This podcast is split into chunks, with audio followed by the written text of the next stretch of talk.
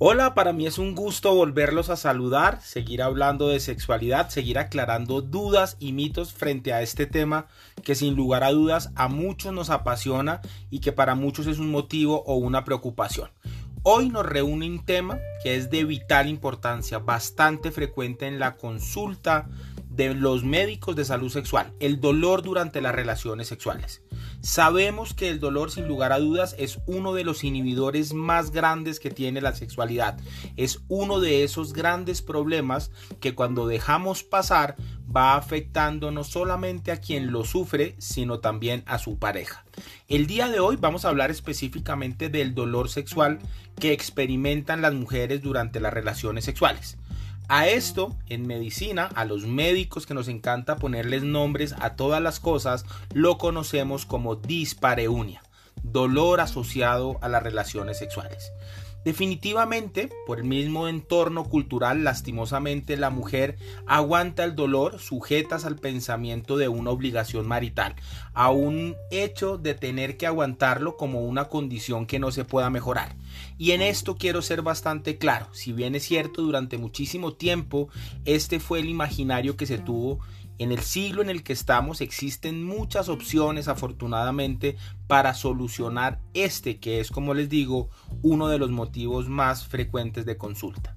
Lastimosamente, solo el 28% de las mujeres con un dolor se atreven a consultar con su médico, con su ginecólogo, con su médico de atención primaria o deciden ir directamente a un sexólogo. Lastimosamente, los trastornos del dolor sexual a menudo se pasan por alto, lo que exacerba, lo que aumenta definitivamente la angustia del paciente.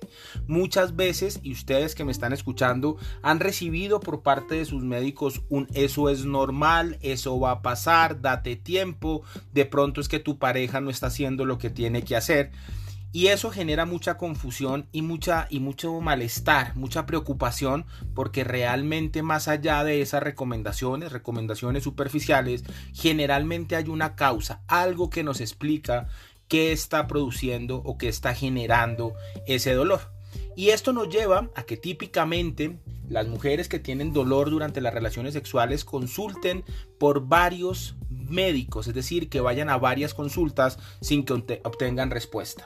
Para mí no es raro encontrar que una mujer que me comenta a mí que tiene dolor haya pasado por 5, 6 o por 10 ginecólogos sin haber tenido respuesta.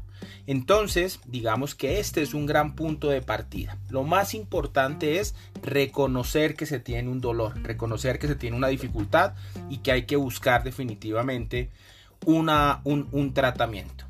Vale la pena mencionar que el dolor es un detonante de una mala actividad sexual. Nadie con dolor quiere tener actividad sexual. Y aquí estoy hablando de ese dolor que es intrusivo, ese dolor que llega sin ser buscado. Caso diferente a esas personas que experimentan placer con el dolor, pero es un dolor que ellos están buscando. En el caso del dolor intrusivo es un caso que generalmente va llevando a que la paciente evite el tener las relaciones sexuales, que evite tener encuentros sexuales y muchas veces esto se percibe básicamente como una disminución del deseo.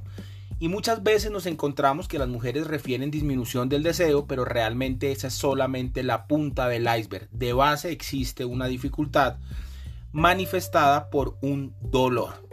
Dentro de las causas o dentro de las clasificaciones que utilizamos los médicos para hablar de dolor, podríamos utilizar muchísimas. Este es un espacio en el que no quiero los tecnicismos, por lo tanto vamos a decir que las causas podríamos dividirlas en dos grandes grupos unos grupos en los que logramos identificar claramente la condición o el problema que desarrolla ese dolor y otras causas en las que a pesar de haber hecho exámenes, en el, a pesar de haber hecho un examen físico, no es tan clara la causa.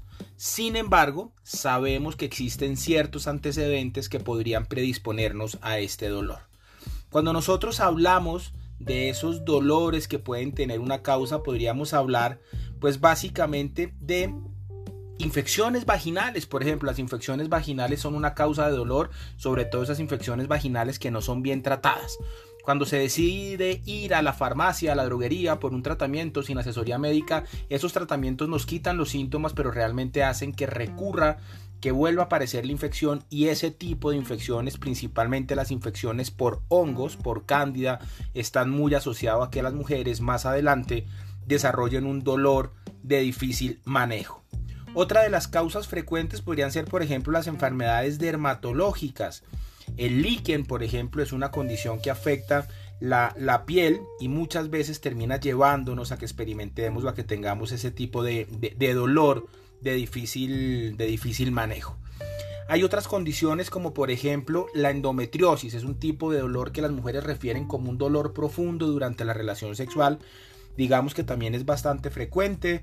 Podemos encontrar también, por ejemplo, los quistes en algunas mujeres. Cuando esos quistes son de un tamaño importante, de un tamaño significativo, sin lugar a dudas pueden llegar a ser una causa importante podemos encontrar, por ejemplo, condiciones como el estreñimiento. Y ustedes me van a decir qué tiene que ver el estreñimiento con el dolor. El estreñimiento básicamente es la, la, acumulación de materia fecal en el recto, esa distensión, ese malestar que se pueda estar presentando, pues obviamente de cara a una relación sexual en donde por vecindad la vagina está cercana al, recto, pues puede producir dolor, puede producir incomodidad y eso llevar a que las personas, a que las mujeres específicamente, perpetúen o quieran disminuir eh, sus relaciones sexuales. Podemos mencionar que cualquier condición inflamatoria, por ejemplo, de la pelvis, podría estar asociada también a ese, a ese dolor, sin lugar a dudas. Causas médicas, muchísimas. Aquí lo que se vuelve realmente importante y lo que hay que tener sobre la mesa es que frente a la presencia de dolor durante las relaciones sexuales es importante consultar de manera, de manera prioritaria, de manera importante, ¿cierto? Este tema del dolor siempre se asoció única y exclusivamente a la menopausia. Realmente, si bien es cierto, en la época de la menopausia hay unos cambios hormonales que predisponen a mayor dolor, el dolor cada vez lo vemos más frecuentemente en mujeres de todas las edades, en donde existen sin lugar a dudas, pues algunas de estas características que hemos podido mencionar el, día de hoy, ¿vale? Los antecedentes de algunas cirugías también podrían estar asociadas a esta dificultad, a, que las mujeres experimenten este dolor. De manera práctica, y si me estás escuchando, el primer mensaje es toma conciencia del dolor, busca la ayuda necesaria para solucionar esta dificultad, porque esto, como les decía, va a terminar incrementando y llevándolos a dificultades en su deseo. Si uno no tiene ganas, pues va a ir eh, postergando las relaciones y digamos que esa falta de frecuencia termina empeorando clínicamente el poder tener unas relaciones sexuales. Básicamente lo que tratamos de hacer en consulta es tratar de identificar la causa de dolor, tratar de mirar en dónde está el punto que está ocasionando toda esta situación. Una vez identificada esta condición, procedemos a solucionarla. Y posterior a eso, hacemos un trabajo que se llama una resignificación del placer, una reingeniería del placer, en donde producto de esa mala sensación que se está teniendo, pues la mente queda grabado en que no está disfrutando. Entonces lo que tenemos que hacer a través de estos ejercicios, de esta terapia, es volver a enseñar a esa mujer que puede tener, puede tener relaciones sexuales sin dolor, sin molestia y obviamente disfrutando. Es esta la oportunidad para agradecerte por haberme escuchado durante estos minutos, para decirte que el dolor definitivamente es un motivo frecuente de consulta y que no hay que seguir esperando. Te invito a que compartas esta información con esa persona que de pronto tú sabes que lo puede estar necesitando. Les mando un fuerte abrazo y nos vemos en un próximo episodio.